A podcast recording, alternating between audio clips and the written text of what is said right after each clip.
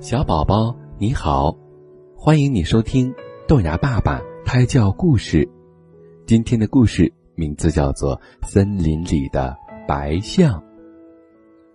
很久以前，在森林里住着一头白象，它长得又高又大，皮肤就像牛奶一样白，保证谁看了它都会爱上它的。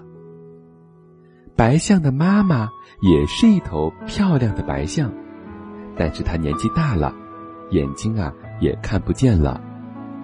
白象非常爱它的妈妈，它为妈妈找了一个凉快又舒服的洞。洞前面有甘甜的湖水，湖中还生长着睡莲。清灵的湖水声和清香的睡莲。让象妈妈的心情非常愉快。象妈妈的眼睛看不见了，白象非常细心的照料妈妈，每天要找到新鲜的食物送给妈妈吃，然后再自己吃。不用寻找食物的时候，白象就会来到妈妈的洞中和妈妈聊天，告诉她森林里发生了怎样的变化。夏天有多热，下雨的时候有了哪些变化，森林里又开了哪些花日子就这样一天天的过去了。一天，有一位从大城市里来的人在树林里迷路了，他一边哭泣一边大声呼救。白象看见了那个可怜的人，他对自己说。他哭得那么伤心，我一定要帮助他。于是他走到这个哭泣的人身边，温和的对他说：“朋友，别害怕，我想帮助你。你为什么哭呀？”这个人告诉白象，他已经在森林里度过了七天，一直找不到走出森林的路。白象跪了下来，说。到我的背上来吧，我会把你安全的送出森林，会把你放在你回家的路上。多亏了白象，这个人回到了城里的家。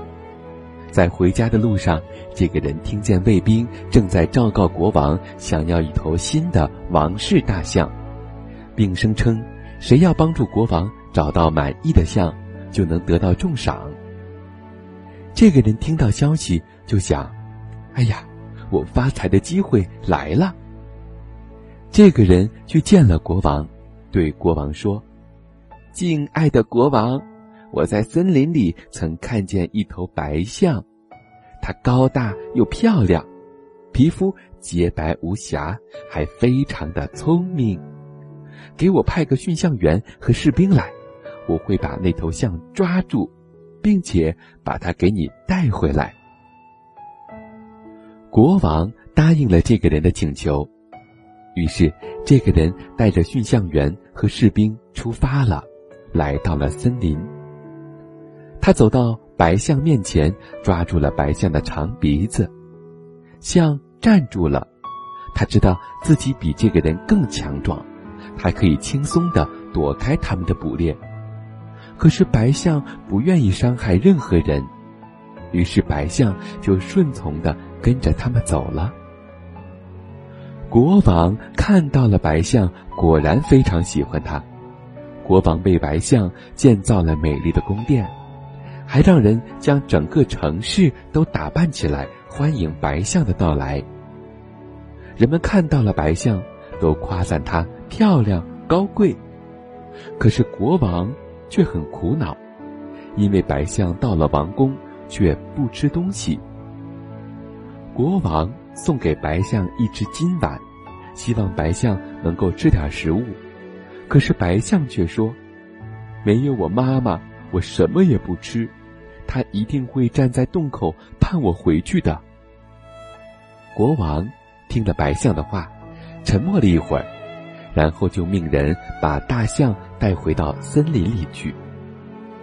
白象返回了森林，又回到了妈妈的身边，和妈妈过上了幸福快乐的生活。